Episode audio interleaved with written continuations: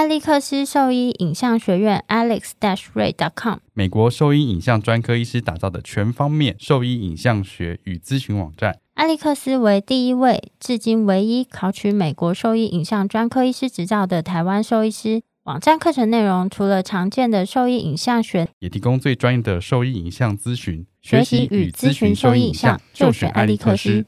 你现在给毛孩的驱虫真的够缜密了吗？新健爽比你想的更周到，犬猫体内外寄生虫三十种适应症一次搞定，简单几滴让你三十天都放心。搭配李兰灵藻丝，对付跳蚤、壁虱长达八个月的保护。一秒圈上零叮咬，没有空窗期，不怕水，也没有异味，让毛孩安心享乐。点点新界爽，内外新皆爽。圈圈灵藻丝，毛孩灵藻丝。让狗狗、猫猫的防虫新生活可圈可点。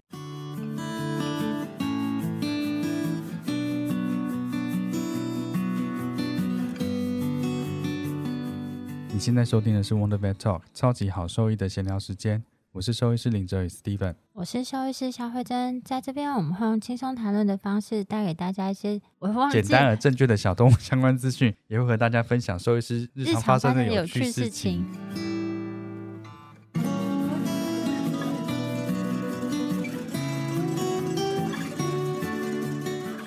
今天还是很高兴邀请到美国皮肤科住院医师吴其晏兽医师来跟我们分享一下小动物皮肤的相关知识。欢迎吴医师！欢迎吴医师！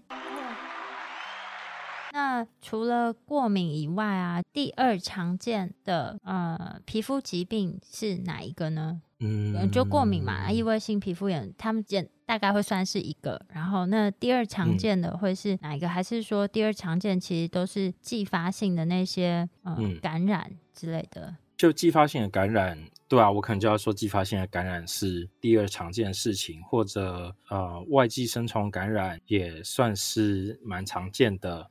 然后，呃，嗯，内分泌疾病的，嗯、但是其实我觉得库欣氏症造成的皮肤问题比甲状腺低下的多很多。甲状腺低下其实没有想象中的那么多，只是因为很多是被验了 Total T4 低，然后就觉得他甲状腺低下，但他才没有，嗯、大概是这样子吧。皮霉菌我觉得也没有到算非常常见，但它可能也可以排到前几名吧。那所以脱毛的并不多是吗？几乎什么皮皮肤疾病都可以造成脱毛。哦，嗯，然后你有觉得处理脱毛这件事情，就是如果它不是那种发炎性的皮肤的问题造成的脱毛，嗯，会觉得比较棘手吗？哦，会会会，脱毛就是分成有发炎跟没有发炎的嘛，就是肉眼看，然后。肉眼看有发炎的，一定都会先从感染性的问题开始思考，嗯、就细菌啊、霉菌啊、外寄生虫等等等等。嗯，嗯，没有发炎的脱毛，就会从内分泌疾病啊，或是毛囊的不良，然后，嗯，或者是先天性的问题这些事情来思考，或是所以它就会比较比较少见。你说的先天性的问题是主要是什么？应该讲说先天性或遗传性的问题，或者是不明原因性的。所以像那个嗯，Alopecia X 就算是一种博美犬的好发的问题。对，然后它就是一个没有发炎的脱毛问题。嗯，所以这种 那像这样子的区别，就会你会转内科去、嗯、去处理是吗？嗯，这个就看。就看皮肤科医师的习惯，就是我们这边是我们就会自己就先开始处理，嗯，然后呃，大部分的库欣跟呃甲状腺低下我也都会自己处理，嗯，那如但是他如果开始就是离子不平衡，准备然后很多系统性问题贫血什么的，那就会叫内科救我这样子。那有些地方的皮肤科医师他们是确诊是内分泌之后马上转给内科这样子。哦。不过，如果皮肤有继发的感染，自己做处理这样。但至少我们皮肤科医师都会去做诊断的部分，嗯、确定它到底是不是内分泌问题，这些我们是是会做。嗯、那，那至于确诊之后要给谁处理，就是看各自的习惯。哦，那非炎性的脱毛，它是不是有很大的机会就是不会再长？哦，我想一下啊，嗯，对耶，大部分的情况就是。它就会比较不容易长回来，还是有一些药物跟有一些处理可以试着让它长回来，比如说可以吃褪黑激素，然后还有一种东西，嗯，英文叫 microneedling，就是一个滚筒，嗯，哦，有一个握柄，然后滚筒上面有很多小小针。然后你就在皮肤上面这样撸一撸，就很像那个、啊、粘毛的那一根，但是上面都是针，嗯、就在皮肤上面撸一撸，就会造成很多微小的伤口嘛。嗯，都因为都是针刺的伤口，那皮肤受到这一些 trauma 的刺激之后，毛就会长出来。这个没有屁用，没有。你知道为什么我要讲这件事吗？因为你知道在、啊、什么？我为没有为什么我要很激烈的讲这件事情？因为你知道在人啊，嗯，就如果说你有一些秃头的问题，你知道其实，在人他们也有这样。子的工具，就是他们会利用这样的方式来刺激他们的毛发生长。嗯、但是如果说是因为荷尔蒙造成的雄性秃，这个基本上是没有用处的。嗯、因为你有用过？当然不是啊。但我是想说，要不要爆这个人的料？谁 谁用过这个？因为我之前还有看过，就是照镭射、做光疗，我怕我回不了家。我先生就是有秃头的问题啊，然后他就每天要拿那个小锤子，上面有那个针刺，然后他敲他的头皮，没有用，好不好？你怎么知道？我就看他头上有一些那种针点状出血，毛发还是没长出来，还没到时间，还没到时间。这段可以剪掉 吗？我怕我回不了家。但它就不是一定有用啊。不过好像对 Alopecia X，嗯，就是还蛮多 case 都会有用。那你有试过光疗这种事情吗？嗯，有听过光疗，就是好像是照镭射光之类的。我之前看那个人啊，还有一个装置，就是像头盔一样，就是戴在头上，嗯、然后做光疗去刺激毛发生长。这我没有做过。我觉得前提是那个毛囊本身要是健康的吧。嗯、如果说你今天就毛囊都被对啊，都都死掉的话，就是好像做什么事是都不太可能。好，这题外话。那想问一下，你知道其实如果我们看到一个动物进来，它身上有一些脱毛的病灶嘛，然后其实蛮多兽医都会直接的讲说，嗯、哦。这就霉菌感染了，嗯、然后就会开 霉菌的，这真的啊，我觉得蛮多都是这样子，嗯、就也没有特定指谁，嗯、但是我觉得从以前我们职业到现在，就是很多会有这样子一句性诊断。嗯，那想请吴医师简单说明一下，嗯、如果说是霉菌性感染，大概的诊断流程是怎么样，可以让家长们 稍微知道一下。就我们讲说霉菌感染，就是霉菌是一个很大的分类嘛。但我们一般在讲说霉菌感染，就是指皮霉菌，或者它可以翻译叫皮癣菌，就是这一种霉菌。那这种霉菌的话，还蛮多人会看到说有一圈的脱毛，有一点红红，或者有一圈的皮屑，就会觉得说它是皮霉菌的感染。其实这种病灶最常见是因为细菌感染，然后甚至皮肤科的教科书圣经里面就写了一段话说，如果它看起来像皮霉菌的感染，它就不是，它就是细菌感染，总是反骨。对，所以要怎么诊断？就是如果你怀疑它是皮霉菌的感染的话，应该要做的第一件事情是先做细胞学，然后先看说它到底是不是细菌感染。如果你是看到一堆细菌的话，那它就应该要是细菌感染，就应该先处理细菌感染的问题，然后看它有没有改善。如果没有改善的话，那就可以考虑说，哎，比如说照个，嗯，其实当天就可以照了，照个五视灯，嗯，然后午视灯如果它的毛发有发出苹果绿的光的话。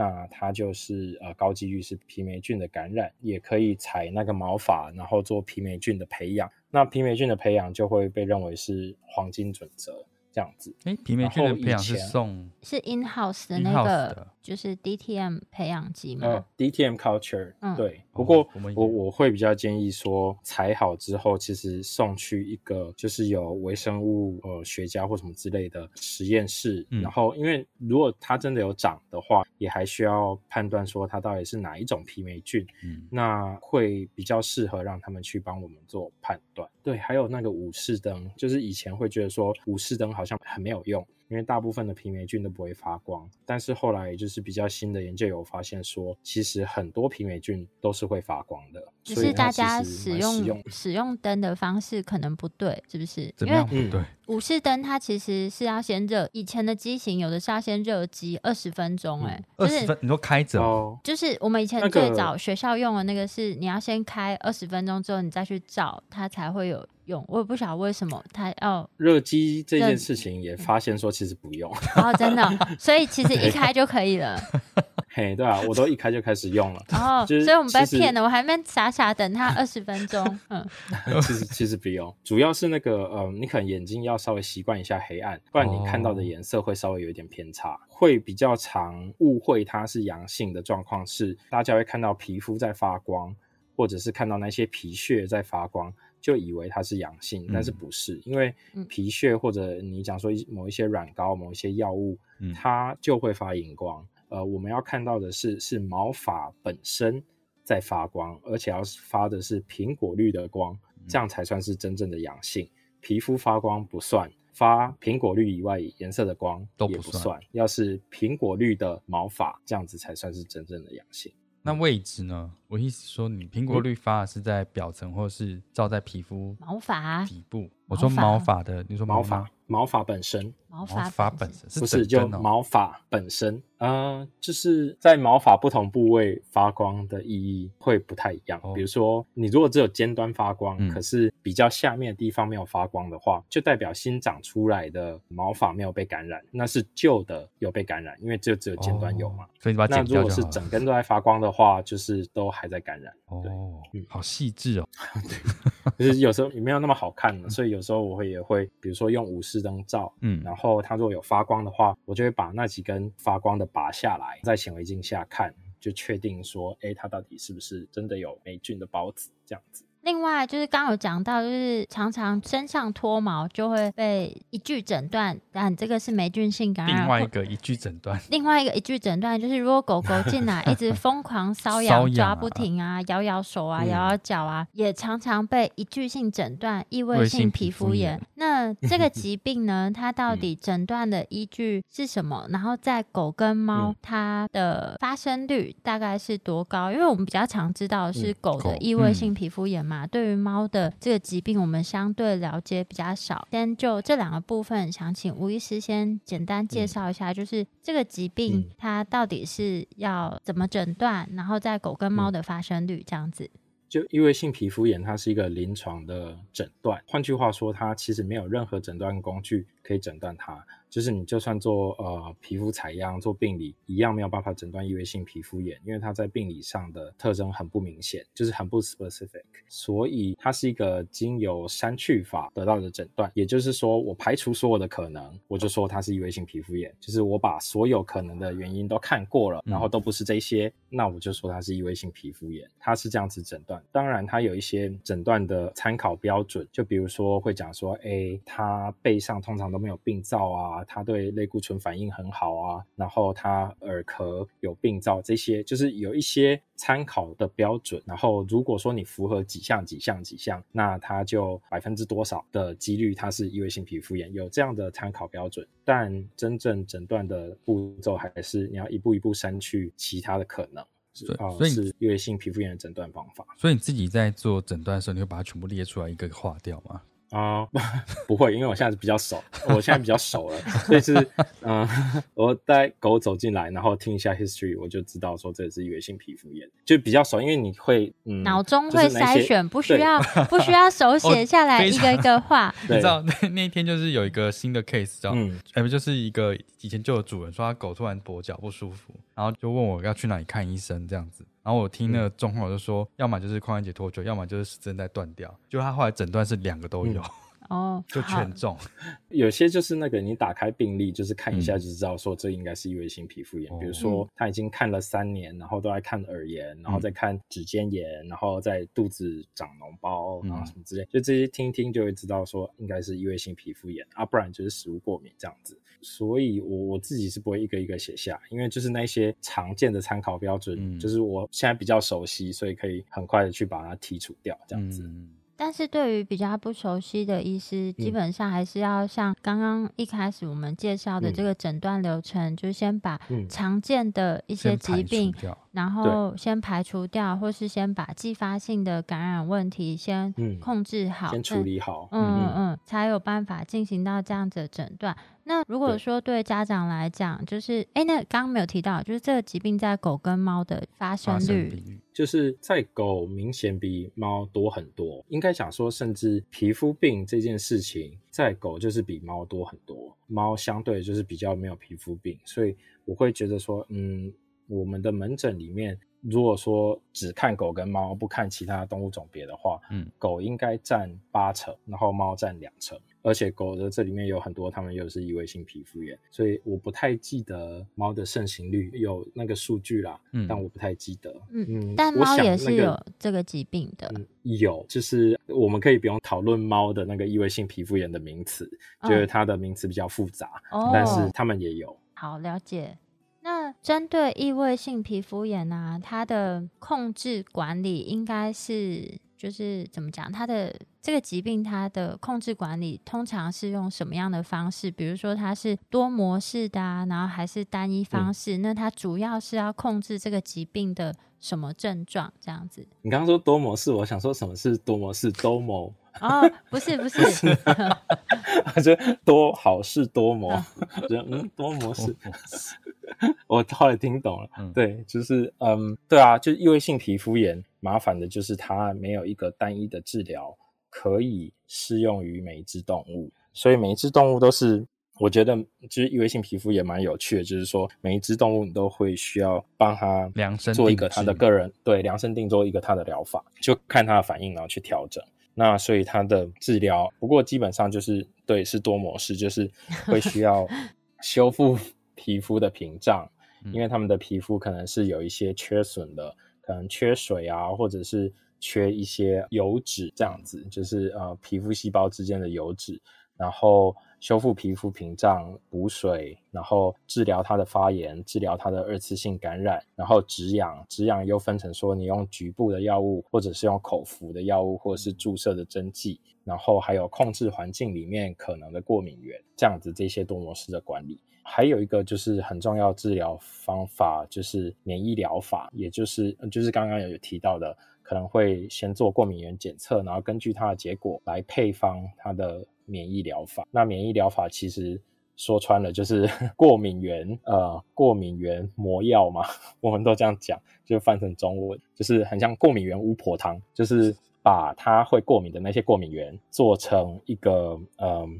就是一个溶液，然后要么就是打皮下打进身体里面，嗯、或者是用那个舌下的就喷进嘴巴里面，嗯，那现在当然还有打进淋巴结里面，然后他们使用这个。六个月、一年以后，他们的异位性皮肤炎就会有改善，因为这个有点像是在呃训练免疫系统，要他们去这样然后免疫疗法，对，减敏治疗，所以免疫疗法会是异位性皮肤炎很重要的一个治疗工具，这样。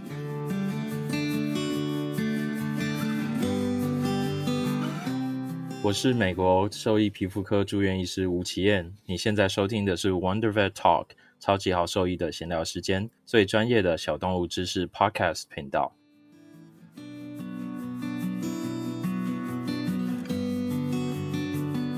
那异位性皮肤炎是一个可能可以治愈的疾病吗？还是说它就是需要终身的控制管理？如果说它都不搬家的话，绝大部分的状况下，它会是一个终生存在的问题。但是有大概百分之五的狗，他们的确会在使用了免疫疗法，也就是减敏治疗一年之后，大概有百分之五的狗，他们可以变成完全正常，他们不需要任何的药物来控制症状，他们就他们就好了，这样子。对，但是在绝大部分的情况下，都会是终身存在的问题。不过呢，你如果原本是住在，呃，假设说住在。住在非洲，然后你搬家搬到北极，嗯、就是那个 环境差非常非常多，嗯，那造成它过敏的那个过环境过敏原不存在了，那它可能就没有症状，但是它的异位性皮肤炎还是在的，只是不会发病，哦、因为过敏原不存在。哦，想到一个，我那天就有一个病患来我这边复健嘛。然后有一阵子之后，发现说他皮肤开始有一些状况，他就说他搬家之后就开始有这种情形。我说我说我之前有遇过，就是一只狗狗，另外一只狗狗，它是原本住淡水，嗯、后来搬了家之后就没事了。然后那个主人就说：“嗯、我我现在搬到淡水，就是 狗狗开始有事有问题，皮肤开始有问题。”对啊，还蛮常听到这种搬家之后开始有问题，或搬家之后变好。嗯，所以环境的影响还是蛮、嗯、也是蛮重要的。对啊，因为异位性皮肤炎最主要就是因为环境的过敏源。嗯，然然后再就是想说问一下，我不知道是不是台湾还是说美国也有这种情况，就是宠物店非常非常喜欢推荐给饲主去购买无谷的饮食啊，美国也是、啊、无骨的饮食、哦，真的吗？那但是、啊、然后就说原因是因为无谷饮食就是第一名的。然后狗狗、猫咪吃，就吃了之后皮肤的问题都解决了，改善。对啊，都解决了。就美国也是啊，对啊。哦，所以是这样，所以全世界都这样。嗯、对啊，这就是一个很很成功的市场行销。哦，嗯，我记得我第一次去参加皮肤科年会的时候，有一个那个营养专科的兽医师，他的那个演讲主题好像就是类似说，呃，五谷就是一个成功的行销这样子。哦、他们的确还是有可能对谷类产生过敏，但是。谷类并不是最常见的过敏源，最常见的食物过敏源其实是像是呃牛对蛋白质，然后牛肉、鸡肉这些东西，嗯、这些蛋白质在各种饲料、各种食物里面都非常常见。他们就是主要是对这些过敏。那主人就会说啊，可是我换了这个五谷饲料之后，它就好了。可是问题是，这中间有很多的问题存在，比如说你可能是从一个牛肉饲料换成一个鸡肉的五谷饲料，嗯、那你的狗是对牛肉过敏。那你当然换过去就变好了，可是那是因为你没有给它牛肉，不是因为你没有给它谷物，有可能是其实是因为这样子，或者是也有很多研究会发现说，诶，这个饲料他说是鸡肉饲料，但是其实他们去 PCR 这个饲料或是 ELISA 这个饲料，发现说这个饲料里面其实也含有牛肉成分。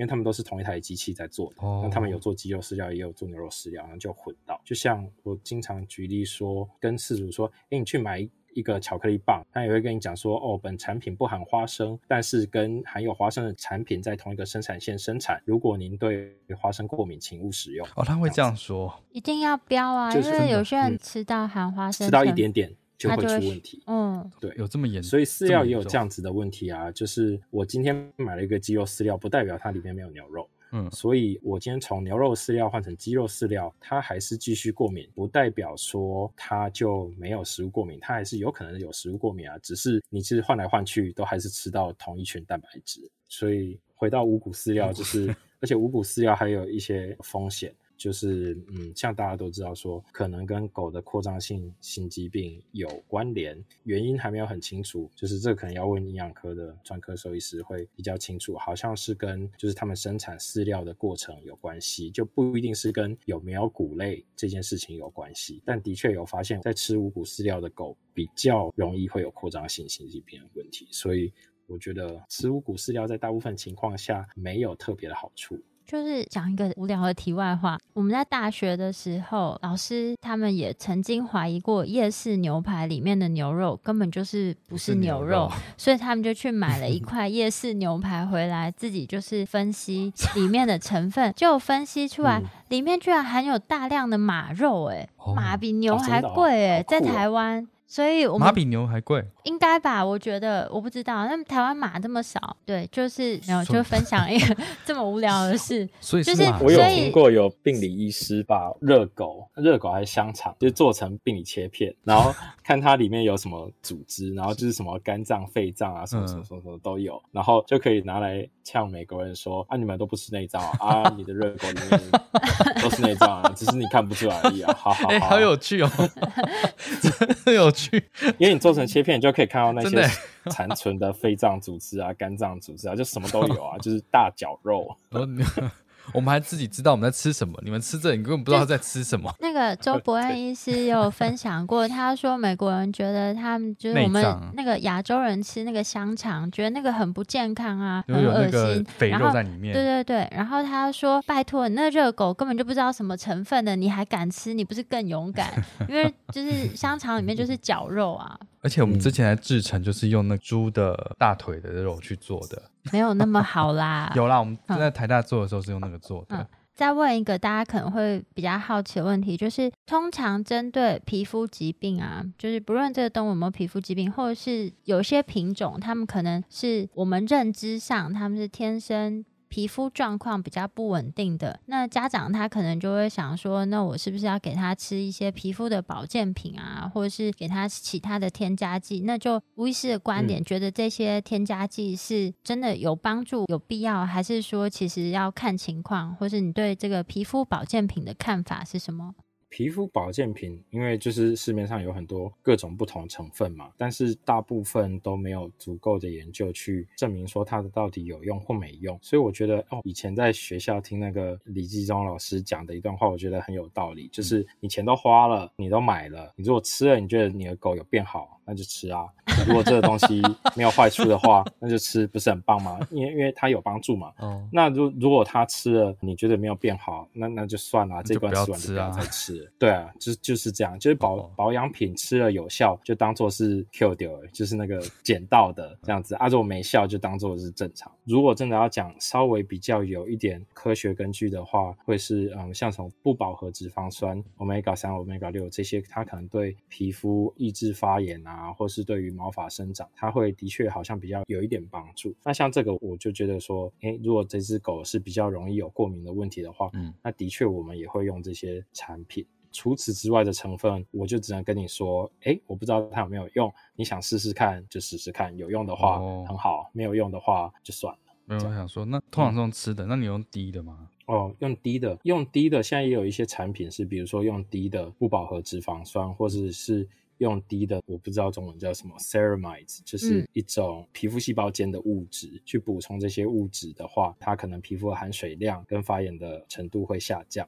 这样子。它也有一些相对应的研究，有发现它是有用。那个低的很贵哎，有一阵子大家很流行在滴呢，啊、可是它后来 就退出市场了。之前真的蛮多人在滴，嗯，所以你低跟吃，你没有特别的偏好吗？嗯嗯、有，我有对几个产品有特别偏好，嗯、就是有做研究跟没有做研究的嘛。有做研究的我就会偏好，没有做研究的我就不会偏好，基本上就是这样子。哦可是我会觉得说这些东西比较是辅助的。如果说他今天已经是一个异位性皮肤炎，现在非常非常痒，然后全身上下都在严重的发炎的，不要期待说这些东西会帮到他，就是现在不会帮到他，他现在需要的会是药物的治疗。嗯，然后等到他比较稳定之后，那我们再来靠这些保养品来维持他的皮肤健康。我觉得这样子会是一个就是使用金钱比较聪明的办法，就是钱要用。在刀口下，对，钱花在刀口上，不要太期待保养品有什么神效，用来维持状况可能可以，但是急性发作当下，大多是需要药物去控制的。那我好奇一下，你现在在看的这样的门诊中啊，狗狗有没有哪一个品种，或是前三名容易发生皮肤问题的？嗯，如果讲说过敏的话，前三名会有过敏的，跟跟台湾的种别有点不一样啦。不过像黄金啊、法豆、德国狼犬、西高地白梗。这一些都是很容易有过敏问题的狗，就基本上我如果看到一个哦三岁的发痘，然后打开它的病历，发现有哦三年来都在看皮肤问题，我都还没看到狗，就想说啊过敏有过敏。对，哎，那像这个异位性皮肤炎，它的有好发的那个年纪嘛？平均的年纪？嗯，有。异位性皮肤炎一般会讲说，它通常会在它一岁到三岁之间开始发病，但不代表说它在一岁以内不会发病，或是它超过三岁就不会发病，嗯、只是说一岁到三岁是最常见他们第一次开始有问题的时间点。嗯，不过要注意一件事情，很有趣的就是说我我老板会跟我讲说，但你要想，就是环境会造成一个问题，比如说他今天从呃就一样从北极搬到非洲，嗯、他在九岁的时候搬家。嗯从北极搬搬到非洲，嗯、那他在非洲就是零岁，因为他接触非洲的过敏源是刚开始接触，所以他搬到非洲之后，然后他在十一岁的时候开始发病，也就是搬到非洲之后两年开始发病，这是非常合理的。他今年十一岁，哦、因为他在非洲两岁。哦，很有趣。这个这种东西要考虑进去，就是环境。那在你的现在目前职业生涯里面，有什么印象最深刻的病例吗？觉得这好难啊。就是觉得比较，觉得是不是有时候想印象深刻呢？我觉得这种这种题目，就是你平常没有特别想讲的时候，你就是会想到一个，但你真的要讲的时候，想破都想不到半个。最近的一个，最近印象深刻的病例，或是你有什么 想跟大家分享的内容，或是想要呼吁的事情吗？就跟四主呼吁，或或是我们的听众们。跟饲主们呼吁的事情的话，嗯、因为我还蛮常会看到，就是那个宠物的社团里面，因为大家都会很想要知道。你会看社团？狗狗会啊会啊，会很想回，但是我都忍住了。我们也是，我真的会忍住。就是比如说，大家会拍一个照片，然后就问大家说、嗯、啊，他身上长了这个，这是什么？嗯，然后。就有很多网友会说这是湿疹，这是霉菌。嗯，然后我就说，我就心里想说不是。就是还是要就是去请兽医师做相对应的检查，嗯，然后找出它真正的问题。就是、不要在网络上问。皮肤病对皮肤病就是有点困扰的，就是它很多东西都会长得一模一样，嗯，但是他们是完全不同的病因。就是今天饲主们会讲说，哦，这跟我的狗以前也长这个东西，嗯、对。可以长完全一模一样的东西，但是是完全不一样的原因，所以还是会需要去看兽医师，然后找到这个原因。所以 我可能会呼吁这个吧，不要网络问诊，不要用照片在那边问网友到底怎么了，然后下面就会出现诊断，然后跟一堆保养品。我想要跟兽医师呼吁说，皮肤科很好玩，就是大家赶快来学皮肤科，让我好寂寞。不会，我觉得大家应该都还蛮有兴趣吧，因为你临床上遇到的，就是五成以上都是这样的 case 啊。而且你刚刚讲的西高地白梗，我之前就是有一个 case，它其实就是这个问题啊。我觉得是以前大家没有想过，就是可以走这条路。那其实近几年好像就有蛮多医师就有朝这个专业去发展，所以应该在这几年会陆续有越多学弟妹愿意踏上皮肤科之路的。对啊。好哦，那今天呢，就一样很感谢吴医师跟我们介绍了一些狗狗、猫猫比较常见的皮肤疾病，以及就是他们的诊断流程和方式。很感谢吴医师愿意花时间跟我们分享这些相关的内容。如果说你有遇到这些疑难杂症，千万要记得，就是不要在网络上再问网友了，一定要到兽医院去给医师进行诊断，再做后续的治疗。那如果说对我们分享的内容有兴趣，或是有疑问的话，都可以上我们的网站，我们的网址是 triple w 找 wondervet com 找 t w 或是 Google F B 搜寻 wondervet 超级好兽医都可以找到我们哦。喜欢我们的内容，也可以点选 Apple Podcast 上连结，请我们喝杯饮料哦。那谢谢吴医师，谢谢吴医师，辛苦了，谢谢辛苦了，辛苦了，谢谢、哦、辛苦你们了。